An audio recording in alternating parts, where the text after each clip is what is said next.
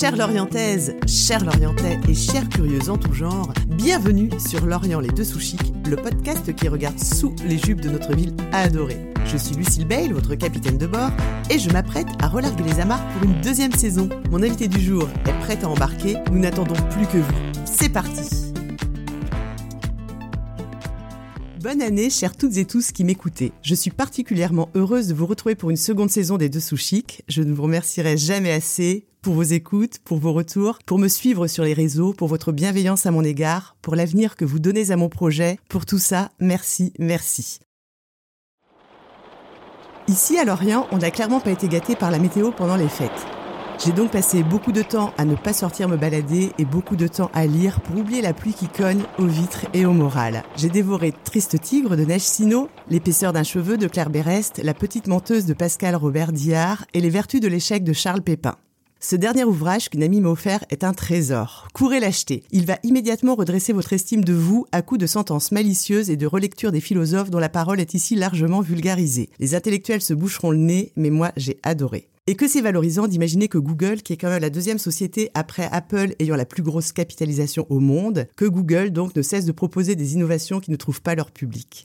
Pour autant, ces abandons rythment la marche en avant de l'entreprise et l'auteur de nous expliquer qu'évidemment il y a une corrélation entre le nombre des échecs de Google, sa puissance innovatrice et donc sa puissance tout court. On joue tous dans la même cour et cette idée est diablement réconfortante. Les affaires, la réussite, le succès même, l'invité qui me fait face c'est exactement de quoi je parle. Je pense que si je faisais un micro-trottoir dans les rues de Lorient et que je demandais aux passants de me citer une success story lorientaise, ils seraient nombreux à évoquer l'institution qu'elle a co-créée chez nous en 2016. Pourtant, cette femme d'affaires aguerrie ressemble plus à Audrey Hepburn qu'à la Sigourney Weaver de Working Girl. Un visage de chat, une grâce innée et la douceur d'une voix enveloppante cachent sans doute une paire de griffes rétractables, condition sine qua non pour s'imposer dans le milieu des affaires. Commencer l'année avec une telle invitée, c'est à la fois intimidant, terriblement énergisant et de bon augure évidemment. Elle est de fait la marraine de cette seconde édition. Salut Sabrina, quelle est ton humeur du jour? Salut Lucille. Eh ben écoute, je vais très très bien et je suis ravie d'être avec toi aujourd'hui. Sabrina, tu es un pur produit lorientais, le troisième à ce micro après Salomé Rousseau et Fabrice Loher, et la seconde femme donc. D'ailleurs, Sabrina, c'est aussi un prénom de, sorcière, la coïncidence est drôle, non? Où es-tu née, Sabrina, et parle-nous des premières années de ta vie. Je suis née à Plomeur, à la clinique du Terre, le 9 août 85. J'ai habité euh, dans le quartier de Carvé-Lanec avant de déménager dans le quartier de Nouvelleville. Les premières années en primaire, j'ai été euh, dans plusieurs écoles à Lorient, à Carmelo, euh, à Merville, et ensuite au Sacré-Cœur euh, avec euh, mon papa euh, qui travaillait comme qui avait des magasins d'ameublement et de cuisine dans le quartier de Cariado et ma maman qui travaillait chez Plastimo, entreprise bien connue des Lorientais. D'accord, donc une enfance 100%, une prime enfance 100% lorientaise. Tout à fait. D'accord, as-tu des souvenirs des années 90-2000, Sabrina? Ah bah oui, bien sûr, plein. Allez, on t'écoute. Euh, plein, plein, plein. Euh, je... Beaucoup de souvenirs liés au sport. Bizarrement, en fait, en préparant un petit peu, en réfléchissant un peu aux questions que tu allais me poser, je me suis un peu replongée euh, dans mes années primaires et, collège-lycée. Et au-delà de l'école et, de ce que tu peux avoir comme activité, ben voilà, ça tournait beaucoup autour de la danse, beaucoup de danse classique. Donc j'ai passé des heures et des heures et des heures et des heures dans la salle de danse Avenue de la Marne, la salle du PLL. D'accord. Euh, beaucoup d'heures de sport aussi, de tennis à la salle Svob. Euh, beaucoup d'heures à suivre mon frère sur les terrains de Tréfaven avec le CEP. Beaucoup d'heures, euh, voilà, à, à, arpenter un petit peu les salles de sport et différentes salles aussi et pistes d'athlétisme ouais. euh, du pays de l'Orient, donc euh, beaucoup, jusqu'à à peu près mes 15 ans. Et puis après, bah là, euh, comme tout ado qui se respecte, bah, on, rencontre un peu la fête. Donc là, après, bah, il y avait un mix entre le sport et, et les bars et, et, les sorties avec, avec les copains. D'accord. Est-ce que tu peux nous, nous, nous, offrir un épisode un peu rigolo de cette, de cette adolescence lorientaise? Ouais, il y a un épisode qui, est, qui reste quand même un peu gravé parce que c'était quand même complètement euh, hors du temps. On partait en vacances en fait à Groix, on allait camper dans les jardins des maisons, des familles, des copains. Et euh, on était quand même assez jeunes, mais les parents ils nous laissaient partir parce qu'en fait, euh, bah, ça craignait rien, c'était sur une île. Il pouvait pas nous mhm. arriver grand chose. Et on a fait quelques belles soirées. En fait, il y avait une boîte de nuit à l'époque pour les, les anciens Groisillons, anciens Lorientais, sous euh, Les Garçons du Port. C'est un restaurant actuellement euh, sur le port de Groix. Et, euh, et en fait, en, en, sous-sol, il y avait une boîte de nuit. Et donc, à 15 ans, on allait là-bas et on faisait des soirées mousse. Oh là là Alors, évidemment, on n'avait pas le droit d'être dans cette boîte de nuit. mais voilà, c'était c'était un peu toléré. D'accord. Je sais pas si vraiment on peut le dire, mais voilà. Ça, c'était voilà un petit un petit souvenir. Ouais, c'est des souvenirs un peu voilà un peu hors du temps où vraiment on avait l'impression d'un sentiment de liberté énorme en fait. D'accord. Alors, retour sur les bancs de l'école, Sabrina, attention, donc tu es allée aussi loin que possible dans ta scolarité lorientaise, puis tu as dû partir pour poursuivre tes études, pardon, et te frotter à ce que l'on appelle l'école de la vie. Raconte-nous cet apprentissage, quelles sont les villes où tu t'es installée et de quelle façon ont-elles modifié le regard que tu portais sur l'Orient? Alors euh, oui, je suis partie, bah, je suis partie à 18 ans après le bac, parce que j'avais très envie de partir on a, quand on a 18 ans, on se dit quand même à Lorient, euh, puis attends, enfin, aujourd'hui, c'était il y a quand même 20 ans. Donc, il n'y avait pas tout ce qu'il y avait. Enfin, la ville a quand même beaucoup, c'est beaucoup, beaucoup développé euh, ces 20 dernières années, quand même, il faut le dire, euh, sur plein, plein d'aspects. Et j'avais qu'une envie, c'était de partir voir ailleurs, quoi. Partir, de voyager. Mes parents, j'ai eu la chance de voyager étant jeune et ils m'ont donné ce goût d'aller voir ailleurs, d'aller découvrir un peu le monde. Et donc, je suis partie vivre à Caen, à Nantes et à Amsterdam. Et en fait, j'ai adoré ces expériences dans des villes déjà plus grandes que Lorient. Et par contre, paradoxalement, ça n'a fait que renforcer mon envie de revenir à Lorient. C'était, euh, je me suis rendu compte en fait de, la chance qu'on avait de vivre ici, le cadre de vie. Je me suis rappelé, enfin voilà, quand on quand on se retrouve à vivre dans une ville comme Nantes, euh, ou même quand ça a beau être des villes sur le papier, tu te dis euh, sur la carte c'est pas très loin de la mer. Bah non en fait c'est pas c'est pas comme quand j'avais 15 ans et que je prenais le bus et que j'allais à la plage de Toulard après les cours quoi. c'est pas comme quand on a une heure de pause et que et que ouais on, on va se baigner ou donc en fait ce, ce cadre de vie là il est quand même unique la fin, la plage, la mer, elle est dans notre ville. Oui. Et ça, c'est quand même quelque chose, on s'en rend compte quand on va dans d'autres villes. Euh, et c'est surtout des plages et, des, et, de l'eau accessible et dans lesquelles on peut se baigner. Parce qu'en fait, euh, Nantes et quand, enfin, tu, quand il y a la mer, mais c'est un peu plus loin, quoi. et puis les plages sont moches. C'est pas. Les plages sont moches. Elles sont différentes. Ah oui, oui. Elles sont différentes. Mais euh, et donc ouais, le fait de partir, ça n'a fait que renforcer ouais. l'attachement et surtout, en fait, je me suis rendu compte ouais, de la qualité de vie, l'attachement que j'avais pour la ville. En fait, euh, c'est un peu euh, comme dans, dans toutes les relations. Euh, c'est ça. amoureuse, avec, amoureuse amicale, amoureuse. c'est quand on quand on perd quelque chose qu'on se rend compte des fois à quel point en fait on l'aime. C'est l'éloignement, oui, qui crée le désir. Ouais, l'éloignement, exactement. Et donc, je me, j'ai vraiment eu envie de, de, revenir. En plus de ça, il y avait aussi le côté. moi, j'ai fait mes études du coup à Caen en école de commerce. Et on était encore à une époque où aujourd'hui ça évolue un petit peu, mais on était encore à une époque où il fallait aller à Paris, il fallait aller à la capitale, il fallait aller travailler dans un grand groupe, il fallait avoir euh, une belle ligne sur le CV pour réussir professionnellement. Et en fait, euh, moi ça me parlait pas. En tout cas, c'est pas ce que je souhaitais. Euh, moi, j'avais pas envie de faire une heure et demie de transport tous les jours. je voulais pouvoir voir la mer, je voulais être à 10 minutes de tout. Enfin voilà, aujourd'hui c'est un concept, hein, la, ville du quart d'heure. Voilà, par rapport à l'équilibre vie pro vie perso et le bien-être. En fait, ça, moi, c'est des choses qui sont qui étaient mais primordiales pour moi et que je sur lesquelles je ne voulais pas déroger. Donc il fallait mon travail colle à ça. D'accord. Et donc c'est vrai que ouais, le fait de partir, ça m'a vraiment euh, montré qu'en fait non, je ne voulais pas partir vivre dans une grande ville. D'accord. Et que en fait, euh, bah, j'étais bien à Lorient. Et donc, je suis partie et donc je suis revenue à Lorient en 2009. ok. Donc, quand tu es revenue en 2009, tu as travaillé au sein de l'Odélor en vendant ta région, la Bretagne, à des porteurs de projets, des investisseurs, etc. C'est comme ça que tu as mis un pied dans le business lorientais? Ah bah complètement. Euh, et c'est des années que j'ai adoré parce que bah en fait, je suis rentrée en 2009, comme je viens de te le dire, et en fait avec vraiment cette envie et, et, et, vraiment cet amour de Lorient et avec cette envie de faire plein de choses. Je déborde d'énergie, euh, j'ai des idées euh, à foison euh, et j'avais vraiment envie et ça me tenait à cœur de en fait de, faire des choses chouettes euh, pour la ville. Donc j'étais hyper portée par l'envie de, raconter des histoires, de mettre en avant des personnes euh, géniales qui font, ont des projets super, qui ont des projets, des initiatives. Des fois, on se rend même pas compte de ce qu'on a juste à côté de chez nous, parce qu'on regarde toujours plus loin. Et en fait, déjà, autour de nous, il y a des choses super, des gens géniaux qui ont des initiatives, qu'elles soient économiques, culturelles, associatives, peu importe, en fait, tout ça, ça se nourrit. Et du coup, ouais, j'ai adoré, en fait, pendant cinq ans, contribuer à faire en sorte que, ben, que la ville, elle se, elle se développe, qu'il se passe des choses chouettes, que les gens se rencontrent et que à l'extérieur, ça se sache que chez nous, c'est super. eh ben, écoute, quel enthousiasme. Aujourd'hui, Sabrina, tu participes comme personne au rayonnement de la ville de Lorient sur le plan national, mais également international, grâce au développement d'un nom en six lettres. Alors, on en cause de la coloc? Alors, ouais, ouais, la coloc, quelle aventure, quelle aventure. On, est, on est en 2014 et tu reçois un appel?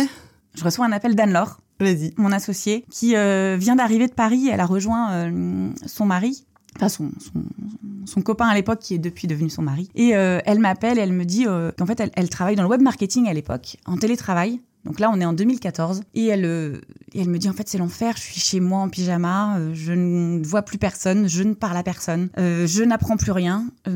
et puis le soir, quand on doit sortir, ben, je rencontre que les potes de mon mec qui parlent que de bateau. Et moi, je comprends rien et ça m'intéresse pas. Donc euh, elle me dit est-ce que ça te dit euh, Moi à l'époque je viens de je viens de quitter euh, le poste euh, pour lequel euh, je travaillais et je viens de me lancer euh, à mon compte parce que j'avais déjà en parallèle de mon activité professionnelle une auto-entreprise. Donc je me dis je me concentre à fond sur mon auto-entreprise et je me mets à mon compte en freelance en communication et événementiel. Et donc elle m'appelle, elle me dit euh, est-ce que ça te dit qu'on partage un bureau? Par contre, on partage pas juste un bureau, on, partage tout.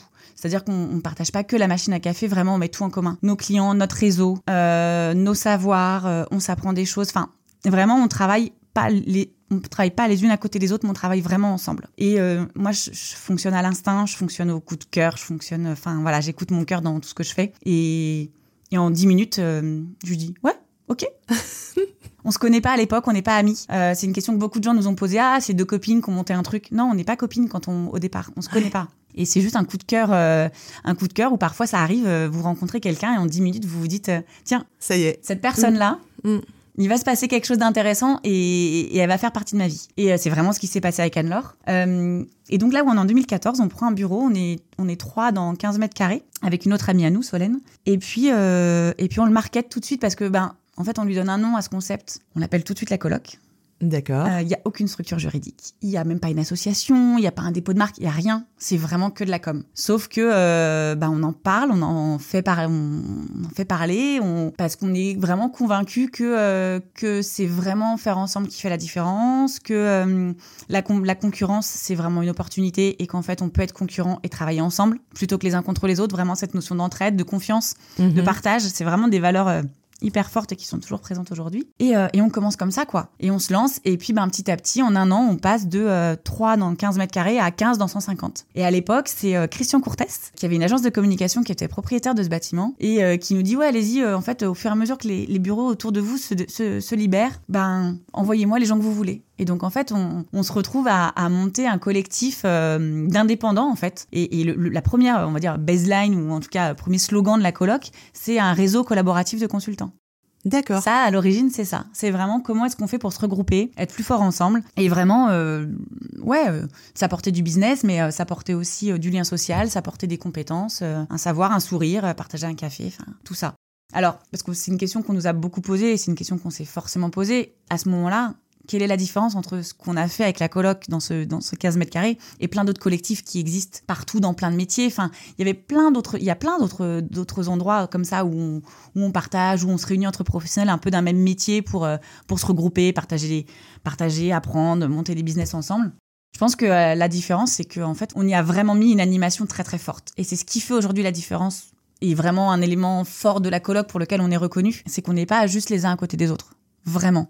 C'est qu'il y a vraiment, euh, c'est, hum, enfin, notre métier, c'est pas de louer des bureaux. Aujourd'hui, la coloc, c'est un espace de, de coworking, c'est connu sous ce nom-là. Mais en fait, c'est pas ça qu'on veut faire. C'est pas ça pour ça qu'on a créé ça. Les bureaux, pour nous, c'est juste un outil. C'est la question, c'est comment est-ce qu'on fait pour que les gens, ils se rencontrent, ils soient pas seuls, ils partagent, ils apprennent, et qu'en fait, on se tire tous vers le haut, parce qu'on a quand même un peu ce doux rêve de se dire que ce serait quand même un peu chouette de vivre dans un monde un peu plus euh, durable, responsable, heureux, euh, et, où les gens euh, seraient moins les uns contre les autres et un peu plus tous ensemble. Donc, il y a un petit côté bisounours dans ce qu'on fait. On en est complètement conscient. On l'assume et, et c'est peut-être chouette en fait de remettre un peu de bisounours dans un monde un peu un peu rude quand même. Ah mais c'est tu me tu me cloues le bec Sabrina. tu m'avais dit que tu étais bavarde mais tu me cloues le bec, c'est très beau ce que tu dis, c'est une belle euh, c'est une belle définition de, de ce que tu fais, de ce que vous avez construit toutes les deux en tout cas euh, Anne-Laure et toi. Euh, Sabrina, je, je- voilà, je ne sais plus. Si. Alors, le Kidam Lorientais pense que tu es la patronne entre guillemets de, de la coloc, que c'est toi qui gères l'organisation des espaces. En fait, oui, bien sûr, tu as un œil sur tout, mais essentiellement aujourd'hui, tu développes l'image de la coloc euh, en France en vendant du conseil en aménagement et la conception d'environnement de travail. C'est bien ça, tu me, tu m'arrêtes si je me trompe. Un jour, l'un de vos adhérents t'a fait un sacré compliment en parlant de safe place au sujet donc de la coloc. J'aimerais que tu nous donnes ta définition de ce qu'est une safe place et que tu nous parles de ta passion, donc la création d'un modèle unique qui encourage le vivre ensemble, tu viens d'en parler un petit peu, le travailler ensemble, la recherche permanente d'un décloisonnement productif, attractif, créatif, safe. Donc, on t'écoute, Sabrina. Ben voilà, je, je t'ai un peu expliqué un peu la genèse de la coloc et, et le vraiment le, notre vision euh, du Ouais. projet.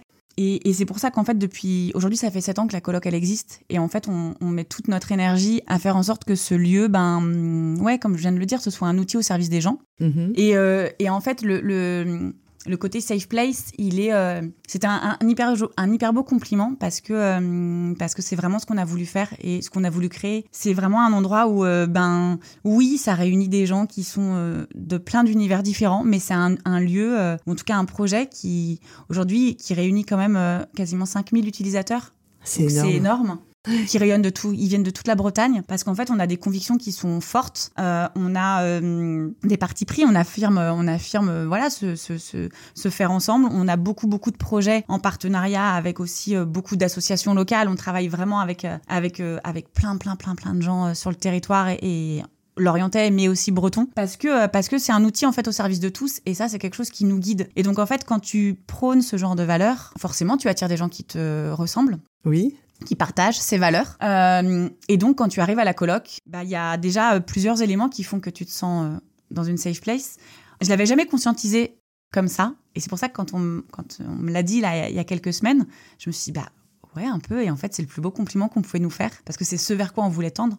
Nous, quand on a, quand on a créé le lieu, il y a plein d'aspects qu'on a voulu mettre en place. C'est-à-dire que souvent, on me dit, oh c'est un peu, un peu bateau ce que tu dis, mais, mais il est hors de question que quelqu'un passe le pas de la, pas de la, pas de la porte de la coloc et qu'on lui dise pas bonjour parce qu'en fait euh, le respect, la bienveillance, euh, l'humanité, ça passe par un bonjour en regardant les gens dans les yeux. Ça commence par là, c'est juste euh, c'est juste les bases du respect et de la politesse et en fait pour moi je trouve ça hyper hyper important. Euh, toute l'animation de l'équipe qui accueille, euh, qui met tout de suite les gens dans une posture ben bienveillante, ouverte, voilà. Sois le bienvenu chez nous en fait, c'est vraiment ça le message. L'aménagement des espaces aussi. L'aménagement des espaces fait que les gens se sentent bien oui. parce que l'aménagement des espaces nos espaces nous, il y a 90% de l'aménagement de nos espaces que ce soit à Lorient ou euh, à la Trinité dans le nouveau lieu qu'on vient d'ouvrir, 90% sont de seconde main.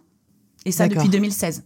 On n'a pas de vaisselle jetable. Enfin voilà, on a aussi beaucoup de d'éléments qui font que l'éco-responsabilité des espaces et le côté que tout soit de seconde main, au-delà de, voilà, de, on va dire, nos engagements éco-responsables liés à ça, c'était aussi dans le but de se dire, euh, ben en fait, c'est les gens vont se sentir à l'aise. Ça va pas être un lieu aseptisé. Moi, je veux que, que, que oui, euh, peut-être qu'il y a une tache de café sur le tapis. C'est pas grave. Mais c'est pas grave en fait. Parce que c'est un lieu qui vit. Oui, alors là, bah, par exemple, il y, a une salle de réunion, là, il y a, y a des tables de, des traits de crayon sur la table en bois. Parce que figure-toi que nous, quand on monte des événements, on mutualise des babysitters pour que les parents qui sont solos, que ce soit des papas ou des mamans qui sont solos, ben, les événements réseau le soir, entre 18 et 20 heures, ben, quand t'es parents solo, ben, tu peux pas y aller. Sauf que comment tu fais si t'as envie de rencontrer du monde et de développer et, de pas rester seul? Et que t'as pas forcément les moyens de te payer une babysitter? Ben nous on mutualise des babysitters avec les enfants des membres et donc du coup chacun donne 2 euros et comme ça en fait ça leur permet de participer à un événement réseau. Donc oui il y a des tables de réunion où quand on arrive le lundi matin ben il y a des traits de crayon. Les traits de crayon on les enlève pas, on met une note en expliquant pourquoi il y a ces traits de crayon. Parce qu'en fait c'est un lieu qui vit. Et donc les gens qui viennent à la coloc ben ouais il y a des traits de crayon, ouais il y a peut-être une tasse qui est décalée, ouais il y a peut-être une chaise qui est euh, qui est pareil. Mais en fait c'est parfaitement imparfait. C'est comme à la maison. C'est comme à la maison. Et donc du coup ça met aussi les gens dans une posture qui est que euh, c'est pas un lieu aseptisé, c'est pas un lieu qui est parfait et en fait ça rappelle aussi que personne n'est parfait et que nous aussi on se met dans une posture où nous colocs, on sait très bien que ce qu'on fait, ce n'est pas parfait. Et personne n'est parfait et, jamais on, prétendra cela, jamais, jamais. Par contre, on fait de notre mieux. Et, euh, donc, du coup, c'est de mettre les gens vraiment dans cette optique de se dire, bah ouais, bienvenue chez nous, sens-toi à l'aise, ici t'es le bienvenu et euh, tout le monde est le bienvenu. Et, euh, donc, euh, ce côté safe place, c'est vraiment ce côté bienveillant, ouvert, de confiance et de respect, qui passe par plein, plein, plein, plein, plein d'aspects euh, de tout ce qu'on met en place. Ok. Alors, la coloc, Sabrina, c'est le navire de la Perrière. Est-ce que tu as des chiffres à nous partager? Oui, plein. Ah bah vas-y. Euh, plein. Aujourd'hui, donc à la Perrière, la coloc, on a 1800 mètres carrés d'espace. D'accord. D'espace, donc voilà, des, des bureaux, euh, des salles de réunion. Euh... Des salles de sieste? Ouais, alors la salle de sieste, elle, a, elle est là. De, bah en fait, depuis cette semaine, elle n'est plus euh, salle de sieste puisque, euh, puisqu'en fait, euh, on l'a réservée pour pouvoir accueillir euh, une association. D'accord. Et mettre cet espace à disposition. Donc euh, voilà. Et on a des, on s'adapte, nos espaces bougent, ça, ça bouge chez nous. C'est vivant. voilà, c'est vivant. Et, et donc oui, dans ces 1800, bah, on accueille environ 150 personnes par jour. D'accord. Et sur ces 150 personnes qui viennent par jour travailler, euh, ça va être aussi bien euh, des étudiants, des demandeurs d'emploi, euh, des indépendants, des freelances, des porteurs de projets, ouais. des télétravailleurs, des salariés. ou des grandes ou des grandes entreprises ou des TPE, PME, grands groupes qui qui sont extérieurs, qui n'ont pas de bureau mais qui viennent à la coloc pour louer un espace de travail justement pour ce pas de côté, qui viennent parce que ils viennent pas parce qu'ils ont besoin du wifi ou qu'ils ont besoin d'une salle de réunion, ils ont ça chez eux. Ils viennent justement pour cet état d'esprit oui, pour faire groupe. Pour faire groupe, pour aussi euh, plonger les collaborateurs dans un environnement euh, oui. différent et, et parce qu'ils parce qu'ils adhèrent euh, aux valeurs et que et que et que c'est pour ça qu'ils viennent. Bravo Sabrina, vraiment bravo. Je... Écoute, on va s'intéresser un peu plus spécifiquement à toi, si tu veux bien, Oui. et à ton rapport donc à Lorient. Dans quel quartier as-tu posé tes valises aujourd'hui? Aujourd'hui, j'habite à l'Armor. À l'Armor, d'accord. Donc euh, demi-lorientaise alors. Non, c'était pour te faire bisquer. Mes parents habitent toujours dans le centre-ville de Lorient. ok, Ça passe. ça passe. Allez, Lorient en trois mots inspirés si possible. Euh, ouvert, résilient et chez moi. D'accord. Alors, j'aimerais que tu nous racontes une anecdote sur quelque chose qui n'aurait pas pu t'arriver ailleurs qu'à Lorient. Ouais, alors j'en ai une. C'est euh, j'étais euh, sur le parking de la base des sous-marins, du resto de la base, et ma fille était dans sa poussette et sur le dessus de la poussette il y avait un comme un tissu rouge. Enfin, Une capote, La capote de, de, de- de la poussette était rouge et on s'est fait attaquer par un goéland. Euh, il a piqué du, il a piqué euh, du haut d'un des bâtiments là, des Ouais. Glorieux sur la poussette trois fois. Et ma fille bébé était dans la poussette. Donc là frayeur maximum parce qu'en fait il est en train de m'attaquer à moitié la tête. Donc là, je rigole, mais sur le coup, je rigolais pas du tout. Non, Donc là, ça a été une scène complètement épique, puisque ben, j'ai ouvert ma voiture, mais à une vitesse folle, et j'ai littéralement jeté ma fille euh, dans la voiture, donc je l'ai pas attachée. Je l'ai mise dans son siège, mais à une rapidité euh, incroyable, sans l'attacher. J'ai refermé la porte et j'ai vite plié la poussette pour pouvoir. Mais vraiment, elle arrêtait pas d'attaquer. Et ça, je pense pas que ça arrive Non. vraiment ailleurs, Ailleurs, non, Non. je pense pas. se faire attaquer par les goélands. Oh là là.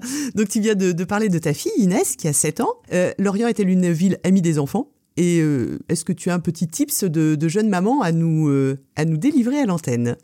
Euh, ah ouais, Lorient, c'est une ville. ouais, ouais, c'est une ville pour les enfants. C'est tellement agréable quand on est enfant de vivre à Lorient. Enfin, moi, je l'ai vécu. Ouais. enfant à Lorient. Et, euh, et aujourd'hui, je suis très contente que ma fille, elle puisse avoir ce même cadre de vie. Grandir ici. Ah ouais, grandir ici, c'est tellement, c'est tellement riche. C'est tellement riche, c'est tellement. Enfin, non mais il y a combien de gens euh, qui rêveraient de pouvoir aller à la plage après l'école? Ben, Non mais, enfin. rien que ça. Oui. Enfin juste ça en fait euh, et, et juste ça et c'est un plaisir qui est c'est un plaisir qui est, qui est gratuit qui est accessible à tous et c'est juste euh, c'est juste magique Ouais. euh, et puis après, voilà, en plus, la ville, elle propose de plus en plus de choses. C'est chouette. Et ouais, moi, ce que j'aime bien faire, déjà, j'adore encourager les initiatives parce que je trouve que c'est super les gens qui font des choses. Oui. Et que du coup, euh, le meilleur moyen de- d'encourager ces initiatives, c'est d'y aller et euh, Participer. d'y participer. Donc autant qu'on peut, ben on essaye euh, vraiment d'aller à euh, tout ce qu'on peut faire. Enfin voilà, dernièrement, euh, que ce soit un salon du livre jeunesse, que ce soit les rues Barrette Bam, que ce soit dans le centre-ville, que ce soit une kermesse avenue de la Perrière, etc. Peu importe en fait, ou un, marché de la seconde main à l'île aux. Enfin voilà, il y a plein d'événements qui se passent pour les enfants, plein de choses chouettes, plein de lectures, plein de spectacles, plein de plein de choses. Et donc ça, j'essaye au maximum d'y aller parce que ben déjà ça fait des activités avec les enfants. Mhm. Et puis ça en plus ça encourage euh, à ce qu'il s'en passe encore plus. C'est ça. Puis tu crées des beaux souvenirs en faisant des, des choses sympathiques euh, avec ta petite fille. Ouais, et puis plus on participera à ce genre d'événement, Ouais, plus il s'en plus il y passera en en fait. aura, mais bien sûr, exactement. Mais Ah. bien sûr. Allez, quelle est la spécialité lorientaise que tu envoies dans l'espace? Je pense que ce sont langoustines mayonnaise. ouais, je crois. Des petites Je langoustines volantes. Ouais, je crois les langoustines, ouais, quand Ouais. même. Même si je sais pas si c'est très réaliste à emmener dans l'espace, mais euh, bon, langoustines. Donc tu es gourmande, Sabrina, et quelles sont tes tables donc favorites euh, ici, chez nous? Alors euh, déjà, je, je, moi je travaille avenue de la Perrière, donc je pense que c'est une des avenues les plus gourmandes de la rue, C'est sûr. de la ville, De pardon. la ville, ouais. De la ville. Euh, alors, Avenue de la Perrière, on a, on a une richesse euh, incroyable avec euh, des cuisines tellement différentes, tellement. Enfin voilà, je, je, je, je pourrais même pas tous les Oui. citer. Franchement, on peut aller dans tous les restos, tout est bon. C'est vrai. Tout Oui. est bon, ils sont tous bons et, et vraiment, ils sont, ils sont bons, ils sont sympas. Enfin voilà, c'est. Enfin bon, de toute façon, moi j'adore l'avenue de la Perrière, vous l'aurez compris. Non, après une adresse, une adresse aussi que j'adore, c'est chez mes voisins et amis du tire-bouchon. Ah oui, Ouais, d'accord. Ouais. Chez Karine et Guillaume. Ok, donc le tire-bouchon. Ouais. Alors j'imagine, pardon, que tu n'as plus trop le temps d'être un papillon de nuit avec euh, ta petite fille, ton travail, etc. Mais admettons que je me trompe. Où et comment fais-tu la fête, Sabrina? Oh, ça m'arrive encore. Ouais. Euh, ben, je pense euh, en général plutôt vers le Westport. Comme 99% des. des Bah, c'est un peu une valeur sûre. Oui, c'est ça. Voilà, si on veut boire un verre et avoir une chance de danser un peu, euh, globalement. Le Westport sur les tables. Ou Demain, pas forcément sur les tables, mais Westport. demain, on fait du lèche-vitrine toutes les deux. Quels sont les commerces où tu me traînes de force? Donc, si on part pour du lèche-vitrine, je t'emmènerai euh, chez Madame Blabla, Mhm. voir euh, tous ses trésors et, et les, mais elle- voilà, les très très très jolies choses qu'elle a. Toujours, on n'est jamais déçu. C'est toujours magnifique. Euh, ensuite, on descendrait un peu euh, plus bas dans la rue pour aller dans la librairie, comme dans les livres. Mhm. Où là, Ouais. on se régale aussi bien ma fille que moi. Et là, on peut y passer des heures. Euh, en plus, c'est des, elles sont passionnées et donc passionnantes parce qu'elles te racontent les livres et ben t'as envie de tout acheter en fait. Voilà. C'est et- vrai. Et donc, euh, donc non, non, ça c'est vraiment, c'est vraiment une super, euh, une super boutique. Euh, tu redescends, je redescendrai encore un petit peu plus bas. Ouais. J'irai chez Anorak Ouais. parce que euh, parce que tu trouves toujours euh, des pièces euh, incroyables, qu'elle a une énergie incroyable. En plus. Et, et donc voilà, j'aime beaucoup aller là. Après, dans les autres boutiques, euh, il y en a plein hein, que je que j'aime. Euh, voilà, tu tu voilà, tu fais un petit détour euh, là plus déco. J'irai chez Annecy à la petite fabrique. Ouais, bien sûr. Pareil, Incontournable. incontournable. euh, elle a plein de belles choses, euh, toujours des voilà pour faire des petits cadeaux, pour se faire plaisir, euh, c'est super. Et puis non, il y a la, enfin, je pense qu'en vrai, euh, la boutique où je vais le plus, en fait, euh, c'est la laiterie de Kerguillette. pour être tout à fait honnête, ouais. Donc un, bouquet, vraiment, un bouquet de fromage plutôt qu'un bouquet de fleurs pour toi, Sabrina? Franchement, D'accord. ouais. ouais. ok. Et alors, où assouvis-tu plus particulièrement ta soif de culture? Plutôt dans les salles de concert. D'accord. Ouais, donc euh, soit à l'hydrophone, soit euh, dans les différentes. Voilà, et on a quand même la chance a à Lorient maintenant, il commence à y avoir quand même quelques festivals sympas. Euh, donc soit à l'hydrophone, soit aux arcs. Voilà. Mhm. D'accord, donc toi, c'est les, les concerts. Allez, tu dois m'offrir un cadeau pour la Sainte-Lucille. Chez qui te rends-tu? Je vais chez BAM. Hmm, Yes. je vais chez BAM euh, et chez BAM, je suis sûre de trouver quelque chose. En fait, il y, a- il y a tellement d'univers d'artistes et euh, que je suis sûre de trouver euh, l'univers. Quand je vais le voir, je vais me dire tiens, ça me fait penser à Lucille et je suis sûre que ça, ça lui ferait plaisir. Ouais, eh ben super, je suis très contente. Sabrina, es-tu prête pour une petite rafale caricaturale? C'est parti. Allez, Groix ou Belle-Île? Groix, Ton bâtiment lorientais préféré la base des sous-marins. Le Cinéville ou le Cinestar? Cinéville. Ton dernier film, Sabrina? Je ne me souviens pas du titre. C'est un film d'animation que je suis allée voir avec ma fille. D'accord. Bon, bah, c'est pas grave, un film Je me d'animation. souviens pas du, titre du film, désolée. Le marché du dimanche, à l'Armor ou à Pleumeur Euh, L'Armor, euh, parce qu'on passe voir la mer. Ouais. Et sinon, les Halles de Merville avec ma maman. D'accord. Ta terrasse de bar favorite La Villa Margaret. As-tu connu le laser du symbole? Ouh, oui. très très bien même. Un ou une prof lorientais venue du fond des âges que tu embrasses ici? Monsieur Barrère. Monsieur Barrère, prof Monsieur 2. Barrère. Prof 2. Euh, c'était euh, mon, c'était mon instit de CM1, CM2. Ah, d'accord. Et voilà, un monsieur euh, extraordinaire qui, un instit vraiment qui aime les enfants, qui leur donne confiance, qui, ouais, non, un monsieur merveilleux. Ton magasin préféré rue Maréchal Foch Chez Pigment, Tu hérites d'un petit pactole, tu achètes en bord de mer de quel côté de la rade? Côté l'Armor. Côté l'Armor. Côté, ouais, côté, le, côté l'Armor. Ta dernière sortie culturelle Je crois que c'était aux Arcs, euh, à Kévin. Donc c'est pas, enfin, pays de l'Orient. Ah Oui, c'est Pays, bon. pays- euh, ouais, pays de l'Orient. Tattoo girl ou pas tattoo girl? Aucun tatou. Comment te déplaces-tu à Lorient? Vélo, euh, mais beaucoup plus voiture. Je dois être euh, honnête. En une phrase, juste une, qu'est-ce que tu n'aimes pas que l'on dise de Lorient? Je ne supporte pas qu'on dise Ah, l'Orient, c'est pas très joli, non? Quelle est ta plus belle balade orientaise? Je dirais à Kerguelen, le long de la plage de Kerguelen. D'accord, et à moins d'une heure de route Alors, si on part plus vers le sud, je pense que je te dis Watt Ouais. ou Groix, mais ouais. les îles, pour aller s'isoler, pour euh, vraiment couper, et, et parce que voilà, j'aime les îles, enfin, je trouve ça magnifique, et, et c'est vraiment un endroit où j'adore aller me ressourcer. Et si tu pars un peu plus vers le Finistère, vers, euh, vers l'est, j'irais euh, vers le Cloire-Carnouët, vers le Pouldu, tout ça. Où là, euh, tu passes de l'autre côté, là, de Guidel, et alors là, La route des peintres. ouais, c'est vraiment magnifique là-bas. C'est très très beau. Sabrina, tu sais à quoi sert une baguette magique? Donc abracadabra, tu peux changer quelque chose à Lorient. Que fais-tu? Alors, je crois que je hum, réhabilite les hangars désaffectés qu'il y a partout au port. D'accord. En fait, ça fait, ça fait, hum, ça fait bah, maintenant 15 ans que je passe tous les jours avenue de la Parrière, sur le port, etc. Donc, je peux t'assurer que chaque hangar, je, je j'ai rêvé des projets Ouais. de lieux, de projets de réhabilitation, etc. Et euh, on est quelques-uns à Lorient euh, à avoir pas mal d'idées. oui, mais je peux te dire que je pense et- que tous les Lorientais et- ont un avis là-dessus. voilà. Et, euh, et donc, ouais, une baguette magique, ce serait voilà, vraiment de, de, de réhabiliter euh, ce quartier avec, euh, et de le refaire vivre et que, et que ces hangars trouvent euh, une nouvelle vie sur, euh, sur plein, plein, plein, plein, plein de choses. Il y, a plein de, il y a plein de choses à imaginer. Et ouais, je pense que, je pense que ce serait ça. Ce serait ça. Ouais. Alors cet entretien touche à sa fin. Je termine toujours avec la même question, Sabrina. Demain, tu peux déjeuner avec une personnalité lorientaise, contemporaine ou pas. Qui choisis-tu? Pourquoi? Où allez-vous manger? Et de quoi parlez-vous? Alors, moi, je ne choisirais pas forcément une personne. Je pense que j'organiserai un dîner avec plusieurs personnes. Parce que ça, en plus, c'est un jeu qui m'amuse d'organiser des dîners euh, dans ma tête avec des personnes que j'aimerais euh, réunir. Réunir. Euh, je pense que je, je, réunirais. Alors, il, est mort depuis très, très, très longtemps, mais Colbert. D'accord. parce que c'est lui qui est à l'origine de la création de la ville, pour vraiment avoir les secrets de comment est-ce que ça s'est passé à cette époque-là, comment est-ce que vraiment, parce qu'on a tous lu des livres sur la création de l'Orient, mais vraiment avoir lui qui nous raconte, je pense que ça doit être passionnant. Oui. Euh, et en plus contemporaine, je pense que je choisirais une femme, Irène Frein. D'accord. Euh, parce que voilà, c'est aujourd'hui euh, une écrivaine reconnue nationalement et, voilà, je pense qu'elle a une vision de l'Orient. J'ai jamais eu la chance de la rencontrer, mais je pense que ça doit être voilà, c'est une femme qui que j'admire beaucoup et que j'aimerais beaucoup rencontrer pour qu'elle me raconte elle sa vision de l'Orient. D'accord, donc un dîner. Ouais. Avec Irène Frein, Colbert. Voilà. D'accord. Ok. Bon, bah écoute. Euh, complètement atypique. complètement atypique, mais euh, voilà. Qu'est-ce que je peux te souhaiter, Sabrina? D'être heureuse. Tout simplement. D'accord. Et c'est déjà beaucoup? Oui, c'est énorme. c'est déjà énorme?